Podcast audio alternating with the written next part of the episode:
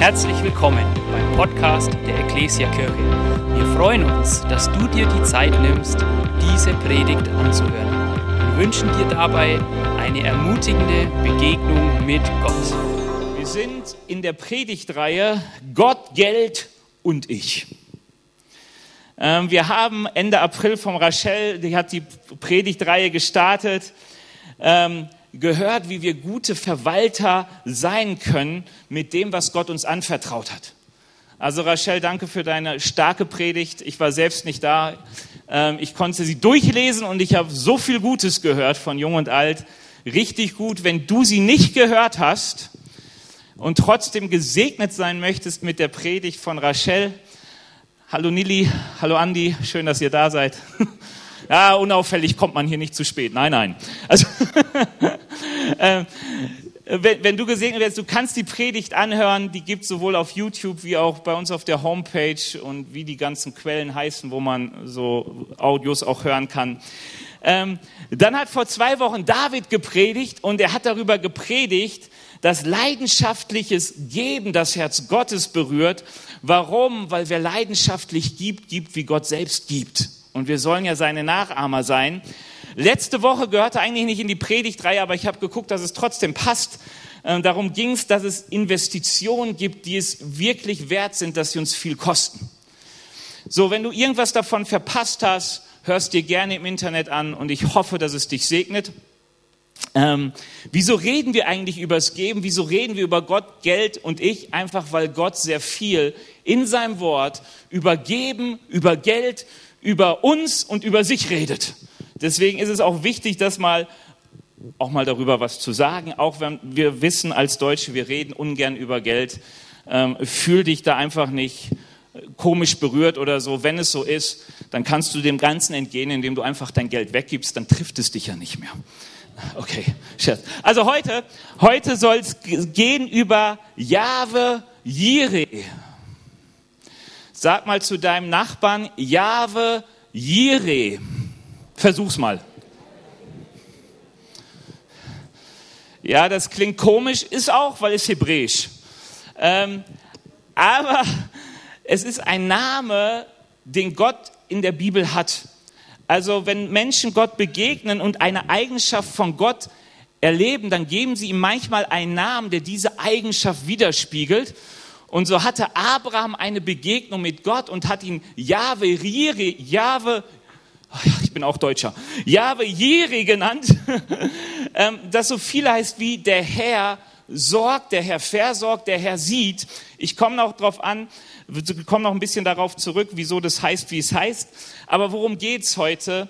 Darum, dass Gott uns wirklich Freiheit von Ängsten und Sorgen schenken möchte weil er uns versorgt und uns hineinführen möchte davon, dass uns Geld nicht versklavt, sondern dass wir mit Geld wirklich ihm dienen dürfen. Ähm, und wie das geht und so hoffentlich ähm, kann ich so sagen, dass ihr das versteht, was ich sagen möchte. Wir lesen mal einen Text, der ist schwierig, glaube ich. Also der ist deutsch, den können wir verstehen, der ist auch in Deutsch vorgelesen von mir, auch in der leichten Übersetzung, aber ihr merkt, da gibt es so Punkte, wo man denkt, echt jetzt? Aber wir lesen einfach mal, vielleicht denkst du auch, ich kenne ihn schon, das ist auch ein recht bekannter Text, viele kennen ihn und merken vielleicht manchmal gar nicht, dass er noch schwierig ist. Ach, wir lesen ihn einfach mal. 1. Mose 22, 1 bis 14. Da heißt es, einige Zeit später stellte Gott Abraham auf die Probe. Abraham, rief er, ja Herr, geh mit deinem einzigen Sohn Isaak den du so sehr liebst, in die Gegend von Moria. Dort zeige ich dir einen Berg, auf ihn sollst du deinen Sohn Isaak töten und als Opfer für mich verbrennen. Ihr merkt jetzt, warum ich meinte, der Text ist nicht so ganz easy peasy, ähm, sondern äh, das ist auch das Schöne, wenn man es in modernen Übersetzungen liest, dann kommt es manchmal so rüber, was da an Spannung drinsteckt. Am nächsten Morgen stand Abraham früh auf und spaltete Holz für das Opferfeuer. Dann belud er seinen Esel und nahm seinen Sohn Isaak und zwei seiner Knechte mit. Gemeinsam zogen sie los zu dem Gebirge, das Gott Abraham genannt hatte. Nach drei Tagesreisen war es in der Ferne zu sehen. Ihr bleibt hier und passt auf den Esel auf, sagte Abraham zu den beiden Knechten. Der Junge und ich gehen auf den Berg, um Gott anzubeten. Wir sind bald wieder zurück. Abraham legte das Holz für das Brandopfer auf Isaaks Schultern. Er selbst nahm das Messer und eine Schale, in der Holzstücke glühten. Gemeinsam bestiegen sie den Berg. Vater, fragte Isaak. Ja, mein Sohn? Feuer und Holz haben wir, aber wo ist das Lamm für das Opfer? Gott wird schon dafür sorgen, mein Sohn. Schweigend gingen sie weiter. Als sie die Stelle erreichten, die Gott angegeben hatte, errichtete Abraham aus Steinen einen Altar und schichtete das Brandholz auf. Er fesselte Isaac und legte ihn oben auf den Holzstoß. Dann griff er nach dem Messer, um seinen Sohn zu töten. Abraham, Abraham, rief da der Engel des Herrn vom Himmel. Ja, Herr, leg das Messer beiseite und tu dem Jungen nichts. Denn jetzt weiß ich, dass du auf Gott gehorsam bist Du hättest deinen einzigen Sohn nicht verschont, sondern ihn für mich geopfert. Plötzlich entdeckte Abraham einen Schafbock, der sich mit den Hörnern in Dickicht, Dickicht verfangen hatte. Er tötete das Tier und opferte es anstelle seines Sohnes auf dem Altar. Den Ort nannte er, der Herr versorgt. Noch heute sagt man darum, auf dem Berg des Herrn ist vorgesorgt. Wer kennt die Bibelstelle? So nur mal. Ähm, es ist eine Stelle, die fällt ja so ein bisschen aus unserer Zeit. Also ein bisschen so von A bis Z. Also Tieropfer eigentlich nicht mehr, Menschenopfer auch nicht. Ähm, ich kann nicht alles dazu erklären und ich habe auch zu allem gar nicht eine Erklärung. Aber so ein paar Dinge, die ich glaube, die sind wichtig hier. Das eine ist, es ist eine Stelle, die uns zeigen möchte, wie tief das Vertrauen von Abraham in Gott war. Weil die Bibel sagt uns in dem Text, auch hinter im Neuen Testament, im Hebräerbrief, dass, sie, dass Abraham absolut zuversichtlich war, dass er nicht nur mit seinem Sohn auf den Berg ging, sondern auch mit seinem Sohn zurückkommt. Also das ist das Vertrauen. Hebräerbrief, der Hebräerbriefschreiber erklärt, er sagt, Abraham wusste, dass Gott seinen Sohn wieder aus den Toten erwecken kann. Ähm, und wir haben damit ein Bild, das direkt uns von dem Berg Moria, den manche auch für Golgatha halten, ähm, muss man aber nicht darauf eingehen, direkt von dort knappe 2000 Jahre später bei Golgatha sind, wo Jesus geopfert wird, wo Gott seinen eigenen Sohn hergibt. Also das kann ich auch sagen. Wir sehen hier schon etwas von dem Erlösungswerk, was Abraham schon ankündigt, wovon der Hebräerbriefschreiber sagt, dass Abraham es sogar schon gesehen hat, dass eines Tages Gott selbst seinen Sohn geben wird für unsere Schuld und nicht wir Menschen uns selbst erlösen können. Ähm, ich weiß, das klärt vielleicht nicht alles. Wir denken heute, wie wird sich, ähm, wie wird sich Abrahams Sohn gefühlt haben? Wie wird sich Abraham gefühlt haben? Abraham ist da ja schon über 100 Jahre alt, also durchaus kein Jungspund mehr. ähm, wir, wissen, wir, wir wissen vieles nicht und vieles bleibt auch nicht, sagt die Bibel nichts aus, weil die Bibel will etwas sagen, nämlich einmal, wie stark das Vertrauen in Abraham, wie stark Abrahams Vertrauen in Gott war und dass hier schon etwas passiert, nämlich wir eine Geschichte lesen dürfen, die uns dient die Bibel sagt uns, dass vieles, was Menschen in der Bibel geschieht, nicht geschehen ist, damit sie davon was haben, sondern wir, die wir die Bibel lesen. Ähm, nur so, dass du manchmal denkst, alte Geschichten, wieso sprechen sie noch zu uns? Ganz einfach, weil Gott ein guter Geschichtsschreiber ist, dessen Wort ewig Bestand hat. Ähm, was den Namen, den Gott hier bekommt, ist Könntest du einmal noch mal rumklicken zu, zur letzten Bibelversfolie? Also genau. Ähm, da heißt es, Abraham nannte den Ort der Herr versorgt oder der Herr sieht vor oder der Herr sieht. Und ähm, deswegen sagt man heute noch, auf dem Berg des Herrn ist vorgesorgt. Jahwe Jiri, was heißt es? Es heißt, das, was eigentlich Abraham zu seinem Sohn Isaak sagt, in Vers 8, wo, Abraham, wo Isaac sagt, sag mal, Vater, wir haben alles für ein Opfer da, nur das Opfertier fehlt. Und dann sagt Abraham, Gott wird schon dafür sorgen. oder Gott hat schon vorgesorgt oder Gott sieht es, er wird dafür sorgen. Und das ist genau, was das hier meint, dass Abraham absolut sicher ist in dem Punkt, Gott kennt unsere Situation, er weiß, was auf uns zukommt und er wird dafür sorgen, dass alles gut wird. Also Abraham war absolut fest überzeugt. Ich meine, er hat als 100-Jähriger diesen Sohn bekommen. Also alles um dieses Kind herum ist schon ein Wunder. Dieses Kind ist beladen mit Zusagen Gottes gewesen. Das einzige Kind von Abraham, der geliebte Sohn. Und Abraham war sich so sicher, ich kann Gott vertrauen, er wird es irgendwie gut machen. Und ich will dir eine der wichtigsten Grundlagen für unsere Beziehung zu Gott nennen, nämlich, dass du und ich darauf vertrauen, dass Gott der ist, der vorsorgt, vorsorgt oder der für uns sorgt. Ich habe uns meinen ersten Punkt genannt, Gott will dein Versorger sein. Ganz, ganz viel von der Art und Weise, wie wir mit Gott unterwegs sind, hat damit zu tun, ob wir lernen, Gott mehr und mehr zu vertrauen und zu wissen, er wird wirklich vorsagen. Abraham ist der Vater aller Gläubigen, sagt uns die Bibel.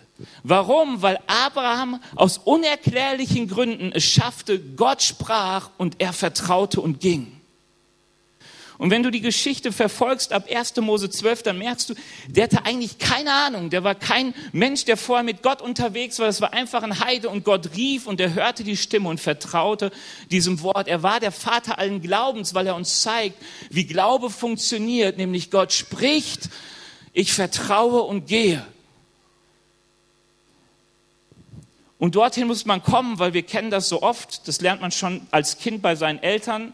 Die Eltern sprechen, man hört und man vertraut nicht und denkt, die haben Unrecht. So, aber Gott stellt sich in der ganzen Bibel vom ersten bis zum letzten Buch vor als der, der uns versorgen will, der, der schon weiß, was auf uns wartet. Und bevor wir ihn gebeten haben, bevor irgendwas war, äh, schon gesagt haben, weiß er, was auf uns wartet und wird dafür sorgen, dass wir genügend haben. Gott will uns versorgen. Paulus bringt das in Römer 8, Vers 31 so ein bisschen auf den, wie soll ich sagen, spitzt es zu und sagt, was kann man dazu noch sagen? Wenn Gott für uns ist, wenn, wer kann da noch gegen uns sein? Gott hat nicht einmal seinen eigenen Sohn verschont, sondern hat uns für, hat ihn für uns alle gegeben. Und wenn Gott uns Christus gab, wird er uns mit ihm dann nicht auch alles andere schenken. Und ich finde es so gut, dass es diese Stelle gibt und dass es dazu auch die Stelle gibt, die wir gerade gelesen haben. Weil manchmal ist dieses Erlösungswerk, das Gott getan hat, so eine Sache, ah, ist halt so passiert. Aber wenn wir sehen, was Abraham geopfert hat und uns versuchen, in die Lage dieses Vaters zu versetzen, der wahrscheinlich vorher nicht mit seiner Frau darüber geredet hat, ähm, aber wenn man sich in seine Lage versetzt und das Spannungsfeld, das er erlebt, den Schmerz wahrscheinlich, mit dem er unterwegs war, trotzdem überlegt, dann versteht man ungefähr, wie es für Gott war, in diese Welt zu kommen und sich zu opfern, damit wir Zugang wieder haben zu ihm. Und Paulus sagt, Leute, wenn dieses Opfer Jesus geschehen ist, dann kann uns eins sicher sein, Gott wird uns überhaupt nichts vorenthalten, was wir wirklich zum Leben benötigen. Er wird es nicht tun. In 1 Timotheus 6, Vers 17, ich liebe diesen Vers, heißt es, denn Gott gibt uns alles reichlich, was wir brauchen, und wir dürfen es genießen. Warum sage ich das? Weil interessanterweise haben wir manchmal so komische, verkorkste Gottesbilder, ähm, dass wir denken, man, bei Gott muss ich mir alles irgendwie verdienen und er ist eher so geizig und was weiß ich nicht, so der vorne, der guckt, bin ich auch schön brav und artig, bringe ich meine Leistung. Aber die Bibel sagt, nein, nein, unser Gott ist ein Versorger, der gerne und reichlich gibt, auch zum Genuss. Ähm, wir beten darüber, oder beten dazu oder vielleicht auch nicht, aber im Vater unser heißt es ja, wie heißt das Gebet an unseren Versorger? Unser täglich Brot gib uns heute. Da steht nicht unseren täglichen Ferrari und so, ja. Das vielleicht zur Eingrenzung. Aber was es heißt, ist das, was ich zum Leben brauche. Gott wird dafür sorgen. Und das Interessante ist, die Bibel ist voller Beispiele davon, dass Gott unser Versorger ist und das Unmögliche möglich machen kann. Manna in der Wüste, Wasser aus dem Felsen. Elia wird von Raben versorgt, Öl und Mehl gehen nicht aus, Speisung der 5000 und 4000 durch ein paar Brote und ein paar Fische. Petrus Angelerfolg. Kennt ihr den? Als Jesus mit seinen Jüngern im Tempel war, die Tempelsteuer errichten sollte und Jesus sagt, oh, wir haben das Kleingeld gar nicht mal da. Petrus, tu, was du gut kannst, geh fischen. Und er fängt einen Fisch, guckt ins Maul und da ist eine Perle drin. Cool. Überhaupt äh, diese Angelerfolge, die Petrus hatte auf das Wort Gottes hin. Wenn der Fischer über Nacht nichts fischt, aber dann äh, plötzlich Erfolg hat, wenn Jesus sagt, mach's doch mal so, so richtig schön ausgedrückt im Psalm 23, der Herr ist mein Hirte, mir wird nichts, mir wird nichts mangeln. Gott will der sein, der für uns sorgt. Bei ihm ist Versorgung. Er hat vorgesorgt. Er weiß, was wir benötigen und er wird das Rechte geben zur rechten Zeit. Ich glaube, und das ist, glaube ich, auch der Glaube, den Gott hat und den er uns vermitteln will, es gibt keinen Menschen, weder deine Eltern noch du selbst, sonst noch irgendjemand, der besser für dich sorgen kann als Gott selbst. Und Gott möchte das. Und ich will da einfach mal so ein paar Dinge sagen. Was macht das? Eine ist, er tut es zu seiner Ehre. Warum? Weil sein Name ist, ist Gott, der vorsorgt. Oder ich nenne es jetzt mal so, wie ich es in der Überschrift gesagt habe, Gott mein Versorger. Weil er steht zu seinem Namen, er steht zu dem, wer er ist. Er will, er will dich versorgen. Dafür steht er mit seinem Namen. Und nicht hip, sondern Gott, der versorgt. Ähm, deswegen dürfen wir uns manchmal auch überlegen, wie gehen wir mit Situationen um, wo wir Mangel erleben. Also es schließt sich nicht aus, dass Gott uns versorgt und wir gleichzeitig Mangel erleben. Aber ich will nicht Gott klein machen, nur weil ich Mangel habe, weil ich weiß, Gott bleibt derselbe gestern, heute und in Ewigkeit, egal was mir widerfährt. Deswegen möchte ich tun, was Paulus sagt, mit Dankbarkeit und Genügsamkeit unterwegs sein. Paulus konnte sagen, ich habe es gelernt, mit Mangel auszukommen. Also unser Paulus hatte Mangel und er hat gesagt, ich habe gelernt, mit Überfluss auszukommen. Und in allem rühme ich und ehre ich meinen Herrn Jesus. Warum? Weil er ist der, der für mich sorgt. Und ihr merkt schon an dieses, diesem Spannungsfeld, dass es hier sehr, sehr viel mit Vertrauen zu tun hat. Oder? Ich habe das bei meinem Elternhaus so gelernt. Mein Vater konnte sich mehr leisten, als er mir oft gegeben hat. Hatte ich das Gefühl. Trotzdem habe ich nicht daran gezweifelt, dass er gut für mich sorgt oder gerade weil er gut für mich gesorgt hat, hat er mir nicht alles gegönnt, was er sich hätte leisten können. Vielleicht sollte man das so sagen. Okay, ist der erste Punkt, das ist unser Fundament. Er sorgt für dich. Er sorgt für dich. Er ist meine Sicherheit. Er ist meine Hoffnung. Er ist die Quelle des Lebens. Er und das ist eine Frage des Vertrauens. Wer letzte Woche in der Zaubershow war, wer war in der Zaubershow? War jemand hier in der Zaubershow? Der hat viel gelernt über Vertrauen, gell? Aber gut. Zweiter Punkt. Also das erste war ja, das Thema ist ja Gott, Geld und ich. Ich drehe es ein bisschen um. Also Gott ist schon mal der will dein Versorger sein, ist eine ganz wichtige Grundlage, wenn es um die Frage auch um Umgang mit Geld geht. Grundlage. Das zweite ist, dass ich, ich darf echte Freiheit erleben. Warum ist Gott unser Versorger? Weil Gott möchte, dass wir uns keine Sorgen machen, weil Gott möchte, dass wir keine Ängste haben, dass wir nicht gebunden sind durch Lebenssorgen und Lebensängste daran zu nicht gehindert werden, das zu tun, wozu wir denken, dass es das Richtige ist zu tun. Ich weiß nicht, ob ich jetzt ich, ich, ich, gleich mal den Bibeltext. Ähm, ähm, ist eine, ist, ich weiß, ich glaube, er kam fast in jeder Predigt vor, wo es um Finanzen ging, weil es ein zentraler Vers, wenn es darum geht, mit Finanzen gut umzugehen. Da sagt Jesus folgendes, macht euch also keine Sorgen, macht euch keine Sorgen und fragt nicht. Und dieses Fragen kann auch still und leise in den Gedanken sein. Es kann dieses Fragen sein, das du hast, wenn du nachts nicht schlafen kannst.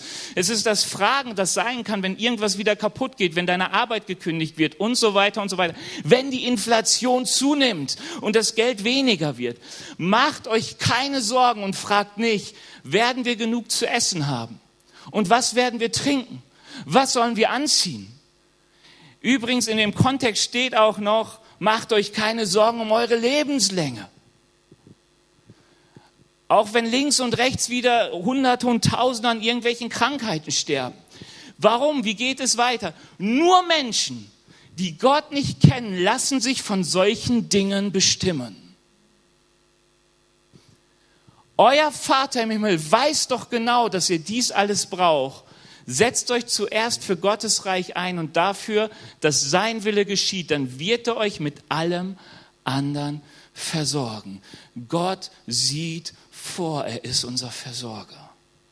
Warum? Damit wir absolute Freiheit haben, sein Reich zu bauen und sein Willen zu tun. Denn wenn du damit beschäftigt bist, für dich selbst zu sorgen, deinen Sorgen und Ängsten nachzugehen, zu überlegen, wie du dein Leben bewahren kannst, hast du keinen Kopf und kein Herz mehr, dich wirklich ins Reich Gottes zu investieren. Und deswegen sagt, sagt ich, ich würde es vielleicht ein bisschen anders sogar lesen, auch wenn es ein bisschen interpretiert ist. Nur Menschen, die Gott nicht vertrauen, lassen sich von solchen Dingen bestimmen. Da, wo du Gott nicht vertraust, da bekommen Lebenssorgen plötzlich eine Größe, die dein Leben bestimmt. Da bekommen Ängste plötzlich eine Größe, die dein Leben bestimmt. Ganz praktisch kenne ich Lebenssorgen, natürlich. Natürlich kenne ich ein Konto, das von schwarz ins rote rutscht. Glücklicherweise muss man da ja nicht drauf gucken. Aber es ist kein guter Umgang mit Geld. Ja, natürlich kenne ich, natürlich siehst du, wir sehen alle, dass Sachen teurer werden, dass Geld weniger wert ist. Natürlich kennen wir verschiedene Sachen im Leben. Ich kenne meinen Vater noch in relativ hohem Alter, wo er sagt, ich habe kein Geld, wo kriege ich Geld her? Da sind Sachen schiefgelaufen. Ich kenne Lebenssorgen, aber die Bibel sagt uns etwas, und das durfte ich so schön auch von meinem Vater lernen, da bin ich so dankbar, oder von meinen Eltern, dass sie sagen, wenn du Gott vertraust, hast du einen Platz, wo du mit den Sorgen hingehst, wo du sie abstellst und dann vergisst. Also wenn ich geplagt werde von Sorgen, dann suche ich Gott und sage, Herr, hier sind meine Sorgen. Du hast gesagt, du wirst mein Versorger sein.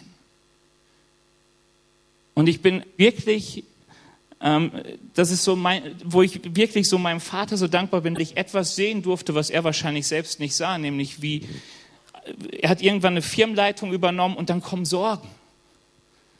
So, plötzlich hängt ja mehr dahin, du bist nicht nur Angestellter und so. Und wie er im Laufe der Jahre gelernt hat, sie immer mehr abzugeben. Die Probleme wurden groß, größer, aber der Stress, der er damit hatte, immer kleiner. Sein Vertrauen nahm zu darin, dass Gott vorsorgt er weiß, wo wir hinkommen und es ist dafür gesorgt, dass das Rechte zur rechten Zeit kommt. Und die Bibel sagt uns, dass Gott dafür eines braucht, dass er das tun kann, dass wir ihm vertrauen und dass wir unseren Blick einfach auf ihn gerichtet haben und uns sorgen um seine Sorgen, nämlich um das Reich Gottes.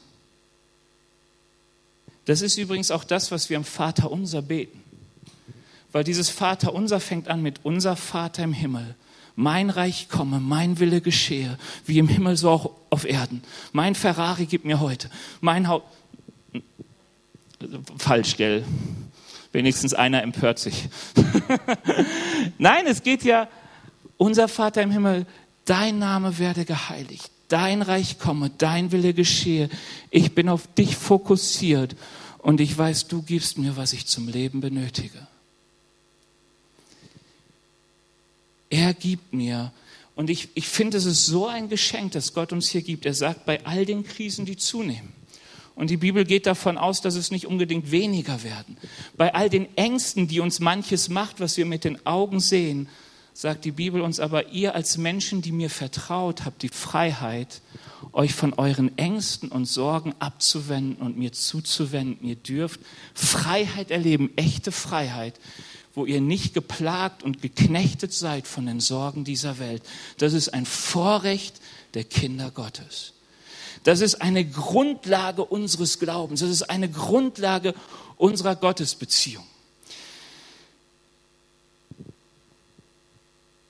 Und das ist Glaube.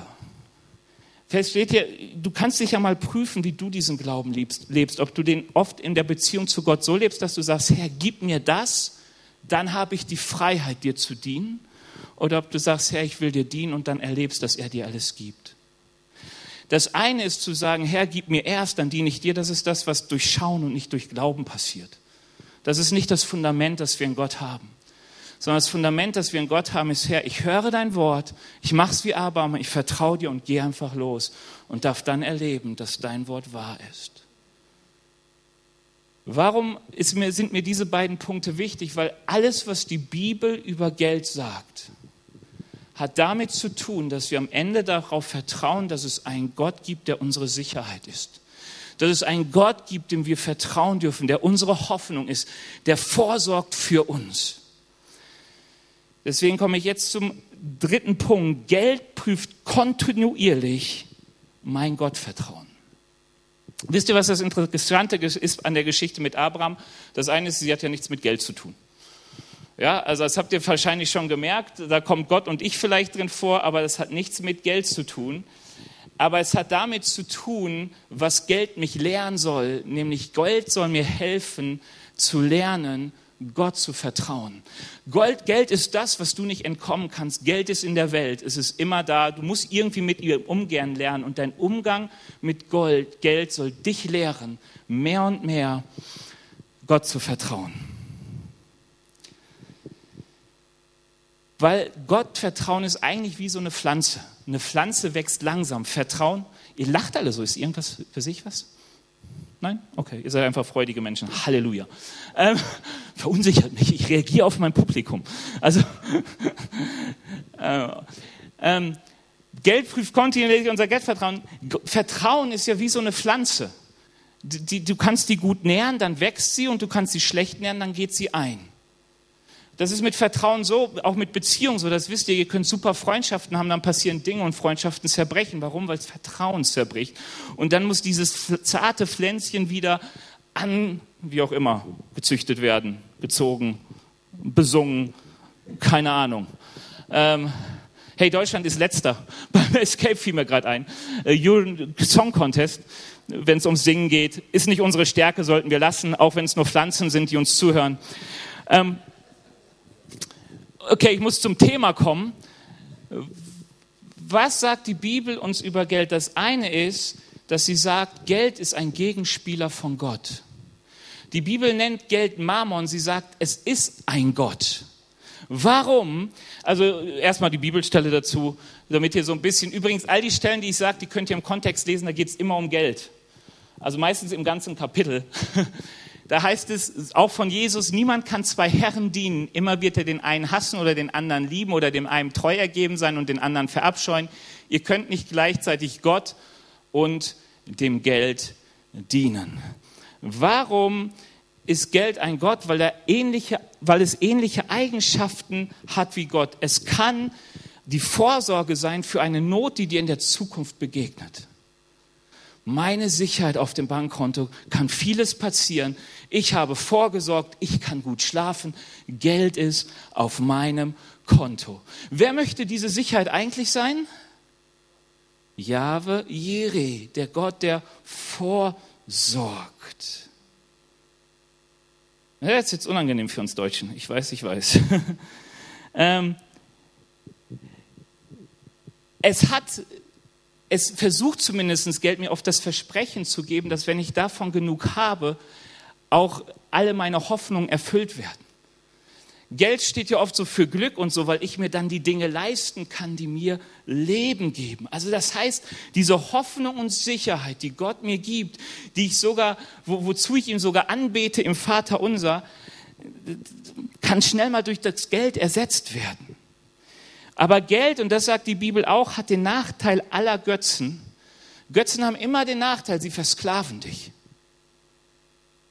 Was heißt das? Das heißt, dass du irgendwann merkst, dass nicht mehr Geld dir dient, sondern du dem Geld dienst. Das ist das, was bei Drogen auch ist. Du denkst am Anfang, sie dienen mir, machen mich glücklich und irgendwann dienst du ihnen und wirst dabei unglücklich. Und ähm, das hat übrigens Ähnlichkeiten zu dem einzigen Gott aller Götter. Paulus bezeichnet sich als Sklave Christi, aber freiwillig. Weil er sagt, ich möchte im Haus dieses Herrn sein, weil ich weiß, dieser Herr meint es durch und durch gut mit mir. Er ist mein Versorger, in ihm ist Lebensfülle. Ich mache mich zu seinem Knechten und Jesus sagt dann, hey, du bist nicht mein Knecht, du bist mein Kind. Aber bei Geld sieht es anders aus. Du denkst, Geld, das dient jetzt mir. Und du wirst dann merken, wie Geld immer mehr dich zum Sklaven macht. Und weil Gott und Geld in Konkurrenz stehen, redet die Bibel echt viel übers Geld. Und ich glaube, zusammenfassend kann man so grob sagen, eine Aussage würde so ähnlich lauten wie, diene nie dem Geld, sondern diene mit dem Geld. Diene nie dem Geld, sondern diene mit dem Geld. Und das ist eigentlich die beiden Richtungen, die fast alle Aussagen, die die Bibel über Geld treffen hat. Das eine ist, wie schaffe ich es, mich davor zu bewahren, dass ich Sklave des Geldes werde? Dass mein ganzes Leben nur noch ausgerichtet ist darauf, wo kommt bloß das Geld her? Und die zweite ist, wie kann ich das Geld so einsetzen, dass es Gottes Reich baut? Und ich möchte auf diese Punkte noch kurz eingehen, einfach so ein paar Wahrheiten sagen, die die Bibel uns gibt, um das leben zu können. Diene nie dem Geld, sondern diene mit dem Geld. Das erste ist, baue keine Schulden auf. Hey, ist eine Warnung, die die Bibel immer wieder hat. Lass die Finger von Schulden. Warum? Schulden sind Sklaventreiber. Schulden versklaven. Und ich würde das so gerne unserer Regierung mal laut entgegenrufen. Schulden werden uns versklaven. Es ist absolut klar. Schulden sind Sklaven. Es gibt nämlich jemand, der eine Forderung hat. Und wenn du Schulden hast, dann gibt es jemand, der sagen kann, und ich will, dass es zurückgezahlt wird. Und dann arbeitest du dafür. Ich möchte eine gewisse Balance auszeigen. Es gibt Menschen, die sagen, das heißt für mich, ich mache nie Schulden. Immer wenn das Geld da ist, kaufe ich mir ein Haus. Wenn das Geld da ist, kaufe ich mir ein Auto. Ähm, absolut Respekt.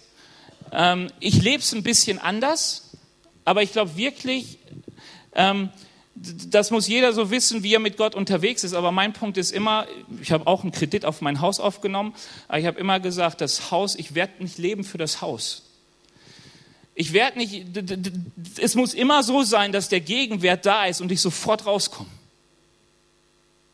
Ich diene nicht aufgrund etwas, ich diene nicht dem Haus. Also wenn ich Schulden habe, muss es einen Gegenwert geben, wo ich sage, dann verkaufe ich es wieder und dann komme ich wieder zurück. Ich werde nicht gucken, dass meine Frau, ich, meine Kinder und meine Katze dafür arbeiten, dass dieses Haus bezahlt wird. So Katzenfotos bei YouTube und so, ne? Gibt doch YouTube-Katzenstars.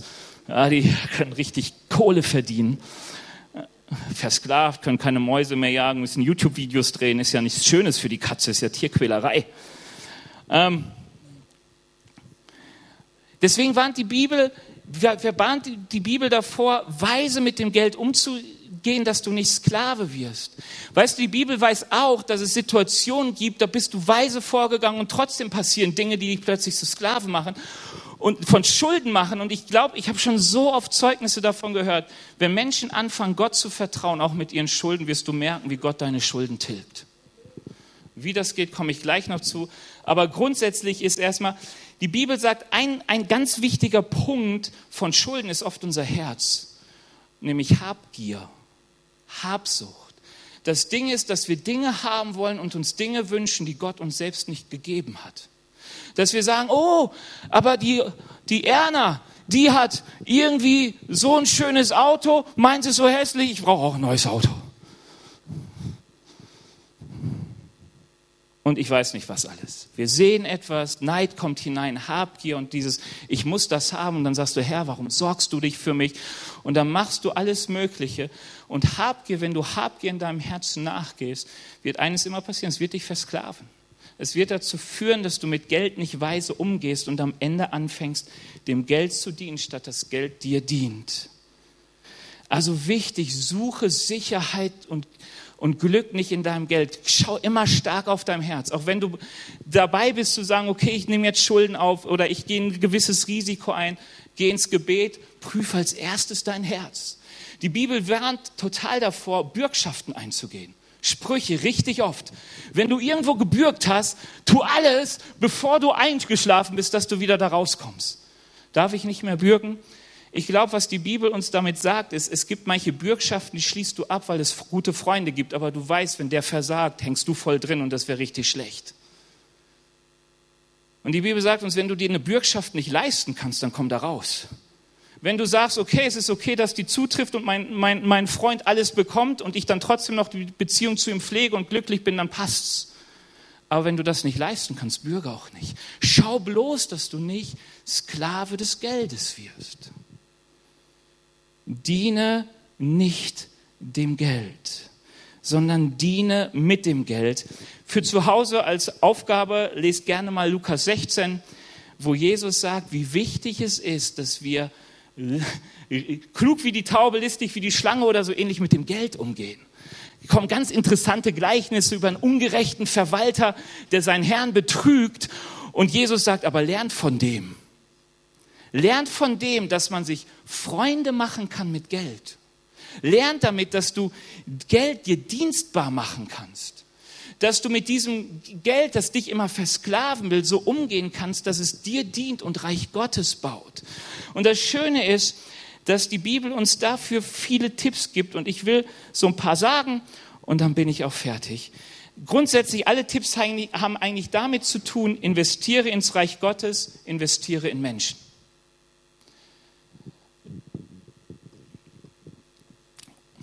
Okay, ich versuche euch zu ignorieren. okay, also, ähm, was sagt die Bibel, was ich so interessant finde? Der Joni hat gesagt, Benny, darüber musst du was sagen. Ich empfehle auf jeden Fall ein Buch dazu, das hinten an der Connect Lounge. Oh Mist, ich habe es irgendwo liegen lassen. Oder? Ein Segen voller Geben, äh, ein, ein, ein Leben, ein Leben voller Segen. Ein Leben voller Segen ist ein Buch, das ihr unbedingt mal lesen solltet. Da wird viel über den Zehnten gesagt. Der Zehnte kommt so durch die Bibel hindurch weg. Das würde Stunden dauern, da ein allumfassendes Bild zu geben. Ich sage euch einfach, was mich dazu berührt hat, dass ich sage, ich gebe zehn Prozent meines Bruttogehaltes in diese Gemeinde. Schon immer. Außer da, wo ich vergessen habe, nicht mitbekommen habe, dass sich mein Gehalt erhöht hat. Aber normalerweise, ich persönlich gebe den 10 Prozent meines Bruttosgehaltes in der Gemeinde hier. Als ich noch nicht Angestellter war, habe ich naja gut, ich war nur Zivildienstleistender, das war vorher mein höchstes Gehalt, habe ich damals in meiner Heimatgemeinde gegeben. In 1. Mose 14, Vers 18 bis 20 lesen wir von Abraham, nachdem er eine Schlacht gewonnen hat, seinen Bruder befreit hat, seinen Besitz, das ihm, der ihm geklaut worden ist, zurückerobert hat, dass ihm ein Priester begegnet, nämlich Melchisedek. Und dieser Priester ihm mit Brot und Wein entgegenkommt und dann steht er und Abraham gab ihm den zehnten Teil von allem. Steht einfach. Wird auch in der, übrigens in Hebräer wiederholt.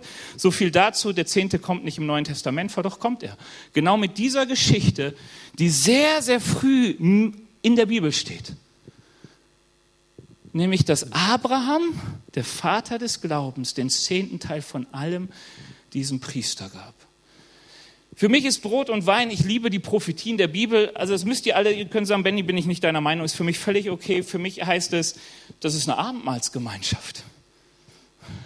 Brot und Wein, der Priester kommt ihm entgegen und Abendmahl feierst du mit deiner Gemeinschaft, wo du verbindlich zugehörst, wo du nicht nur Brot und Wein teilst, sondern auch Leid, Siege und alles Mögliche, die du miteinander erlebst. Das ist Gemeinde, eine verbindliche Gemeinschaft, die auch füreinander sorgt. Deswegen glaube ich, ist ein richtig gutes Prinzip. Wie habe ich es früher gelernt von einem Menschen, der damals alt war, als ich jung war? Der hat immer gesagt, Gott gibt dir immer zehn Prozent mehr, als du verdient hast. Nur damit du lernen darfst, dein Vertrauen in ihm zu bauen, um dieses zehn Prozent in die Gemeinde zu geben, wo du hingehörst, damit diese Gemeinschaft miteinander das Reich Gottes bauen kann. Das kann man auch hinterher anders denken. Also ich habe immer gemerkt, vielleicht hast du es auch schon gemerkt, manchmal kriegt man eine Gehaltserhöhung, aber es ändert sich nichts. Also du hast genauso viel und genauso wenig Geld wie vorher. Also du irgendwie, du, du kriegst wohl mehr Geld, aber dein Lebensstandard bleibt gleich und die Zahl auf dem Konto verändert sich auch nicht. Ist euch das schon aufgefallen? Du, du, du, du gehst dann besser essen, du gehst öfters essen, keine Ahnung, woran es liegt. Gut, heute wissen wir es, Inflation ist natürlich auch ein Grund. Aber was ich damit, was es mir gesagt hat, ist, es liegt am Ende nicht daran, wie viel ich habe. Wenn ich einfach weiß, es sind zehn Prozent mehr, als ich verdient habe, werde ich damit schon auskommen. Ich hätte ja auch einen anderen Arbeitgeber erwischen können, der mir einfach zehn Prozent weniger zahlt. Aber gut, das ist mein Ding.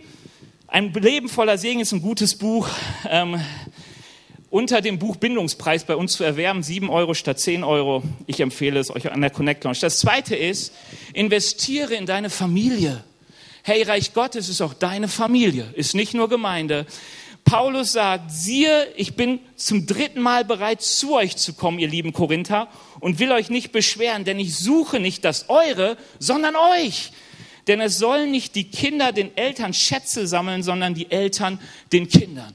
Es ist gut und richtig, Eltern, dass ihr in eure Kinder investiert.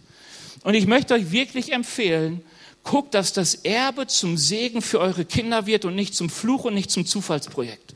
Meine Eltern haben schon ganz viel von ihrem Erbe verteilt, damit wir Kinder schon mal keinen Murks mehr machen können. Außerdem sehen sie daran, wie sehr es uns freut und ich wirklich, ich, äh, komme ich gleich noch zu. Okay, aber ich glaube wirklich, es ist so viel Egoismus in unserer Gesellschaft. Ich genieße jetzt alles, was ich habe. Investiere mit dem Geld in deine Familie, in dein Umfeld. Das ist Reich Gottes. Werde zum Segen. Wir merken, wie teuer alles wird und es ist ein Segen, wenn du, wenn du etwas hast, was die Generationen vorher vererbt haben, auf das du aufbauen kannst. Dritter Punkt. Ähm, investiere in dein Umfeld beziehungsweise Not, die dir begegnet. Die Bibel sagt uns, wenn du jemanden frieren siehst und ihm deinen Mantel, den du hast, nicht gibst, dann ist es Sünde. Ähm, oder anders, ähm, Paulus sagt es auch den Korinthern, die zweite Korinther, ne? also die Korinther mussten, die haben sich, mussten sich einiges anhören von Paulus. Lohnt sich zu lesen, wenn es ums Thema Geld geht. Da sagt er in 9, äh, Vers 10 und 11, Kapitel 9, Vers 10 und 11, denn es ist Gott, der dem Bauern Saatgut und Brot zu essen gibt. Genauso wird er auch euch viele Gelegenheiten geben, Gutes zu tun und eure Großzügigkeit wird viele Früchte tragen. Ihr werdet empfangen, damit ihr umso großzügiger geben könnt. Und wenn ihr eure Gaben denen bringt, die sie nötig haben, werden sie Gott von Herzen danken. Das ist ein richtig interessanter Vers, weil der macht manches für uns schwierig, weil Paulus sagt, hey, wenn ihr jetzt keine Not habt, gebt doch dahin, wo Leute, die Not haben, das gerade brauchen, damit, wenn ihr Not habt, auch das Nötige bekommt. Weißt du, was unser Gedanke ist? Ich gebe immer so, dass ich gar nicht in Not komme. Wer ist meine Sicherheit? Aber wir sollen auch nicht unvernünftig sein. Aber ich, ich finde es so interessant, dass Paulus den Korinthern etwas sagt. Gebt von Herzen und ihr werdet merken, Gott wird euch geben und zwar immer mehr, als ihr für euch braucht, damit ihr wieder großzügig in andere investieren könnt. Mehr als genug. Und der dritte und letzte Punkt, und der ist, ich glaube, wirklich so wichtig, wie lebe ich das? Ich lebe großzügig für andere und bescheiden für mich. Es funktioniert gar nicht anders. Weißt du, wenn du fragst, wie sieht mein Finanzplan aus, ich sage, ich will in die Gemeinde geben. Ich will darüber hinaus zu Menschen geben. Ich möchte keine Schulden machen. Und dann gucke ich, wenn ich diesen Prinzipien folge, was bleibt noch für mich? Und oft blieb kein Geld für Urlaub. Und ich habe mir nie gedacht, irgendwann mal ein Haus oder eine Wohnung zu besitzen. Nie. Mir wurden Urlaube geschenkt. Ich weiß, wie sich die Miete in meiner Wohnung erhöhte und ich zu meinem Vater ging und mein Vater sagte, ach Benny, weißt, die Firma hat gerade gut Geld verdient, guck doch mal, ob du dir nicht eine Wohnung kaufen kannst. Da dachte ich, okay, ich hör auf meinen Vater. So, und er weiß ja auch alles mal drei, gell? Drei, zwei Geschwister habe ich noch.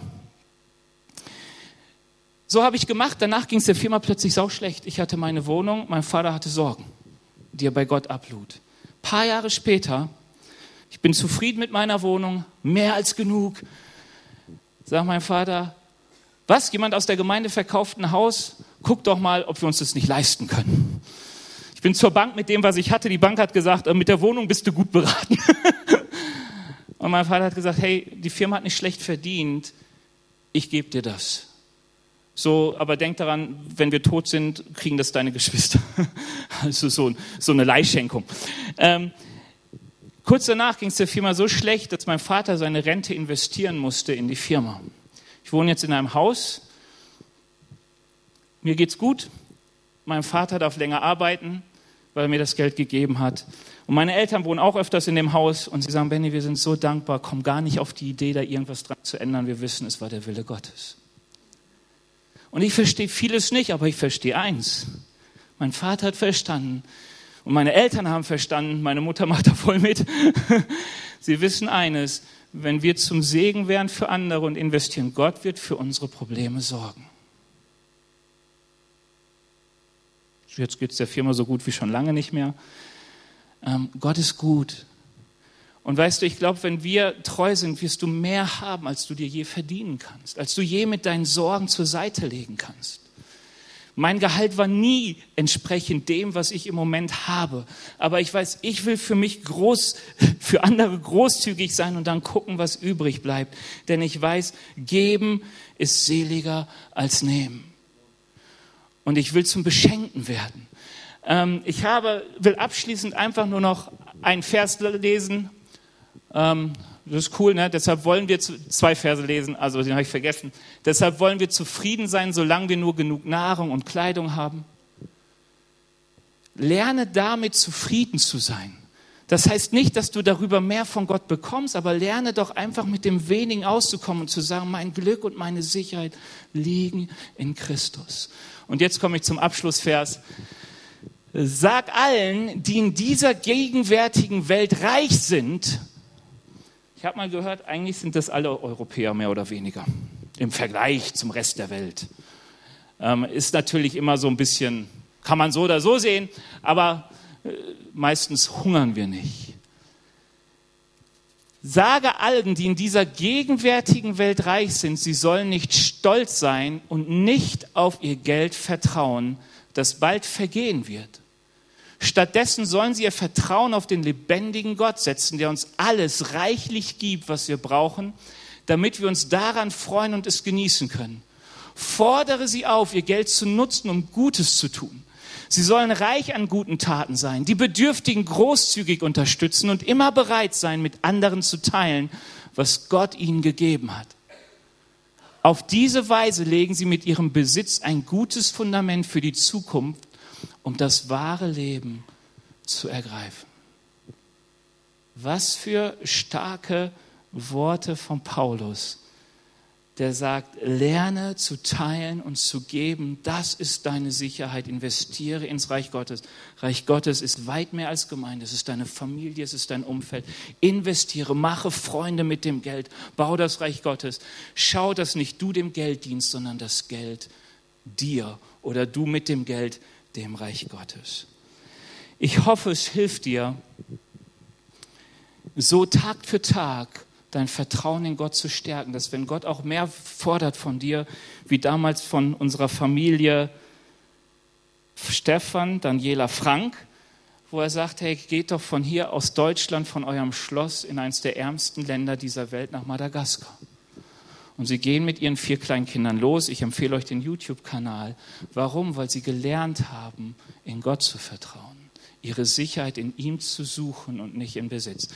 Ähm, lass uns kurz aufstehen. Ich möchte mit uns beten. Ich glaube, dass Gott wirklich um Vertrauen wirbt. Ich glaube, dass er wirklich um Vertrauen wirbt. Du wirst nämlich eines merken, wenn Gott nicht dein Versorger ist, wirst du Gott nie gehorsam sein können. Weil das, was Gott von dir verlangt, hat immer damit zu tun, dass ich sage, und Herr, ich vertraue dir, dass du mein Leben in meiner Hand hast, dass du mein Konto in deiner Hand hast, dass du für mich sorgst. Du bist mein Versorger, du bist das Fundament, auf dem ich stehe. Jesus wirbt darum, tagtäglich zu lernen, dieses Vertrauen zu ihm aufzubauen. Und du darfst jetzt einfach mal still werden, die Augen schließen und mal Jesus einladen zu sagen, Herr, prüfe doch mein Herz, wie es um mich steht.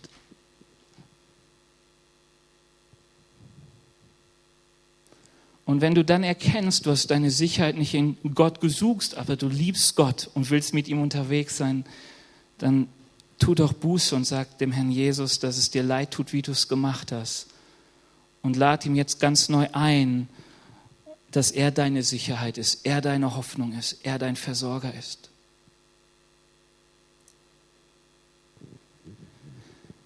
Herr Jesus, ich danke dir dafür, dass du uns so ein Riesenvorrecht eingeräumt hast in dieser Welt, dass wir uns nicht sorgen sollen um das, was wir anziehen werden, das, was wir essen werden, über unsere Lebenslänge. Herr Jesus, danke, dass unser Leben in deinen Händen ist und dass wir dir vertrauen dürfen, deinem Wort vertrauen dürfen. Und ich bitte dich, dass du uns hilfst, auf dein Wort zu schauen Herr, dass wenn wir Sorgen haben, mit diesen wirklich zu dir kommen, mit unseren Ängsten zu dir kommen. Herr, und wirklich so es fest in unser Herz schreiben, zuerst dein Reich und deine Gerechtigkeit. Bei allem, was wir tun, Herr, es soll darum gehen, dass du die Ehre bekommst. Ich danke dir dafür. Amen.